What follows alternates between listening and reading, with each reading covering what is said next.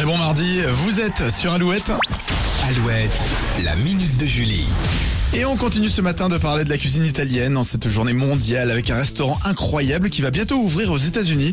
Et c'est le plombier italien le plus connu au monde qui sera la star. Ah oui, vous l'aurez compris, nous parlons de Mario. À l'occasion Ouais. de la sortie du film sur le super-héros de Nintendo, le parc Universal Studio Hollywood propose des attractions immersives en réalité virtuelle et dès le 17 février, un restaurant qui va vous plonger dans l'univers de Mario et surtout de Toad, le petit champignon.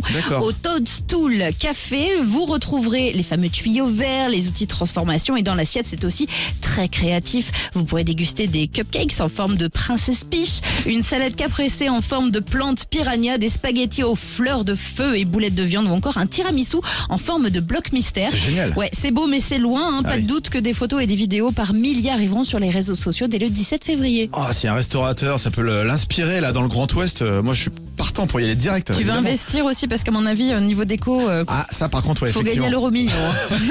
En tout cas, le film, oui, tu as raison, il sort au mois d'avril. Il Ça, sort ça le être chouette, 5 ça aussi. avril, ouais. Mm. Ça, ça va être bon, ça. Allez, passez une belle matinée avec nous. La minute de Julie à retrouver, évidemment, comme chaque jour, sur alouette.fr. Le nouveau hit de Zazie est à découvrir dans 3 minutes. Après Sixpence None, The Richer sur Alouette.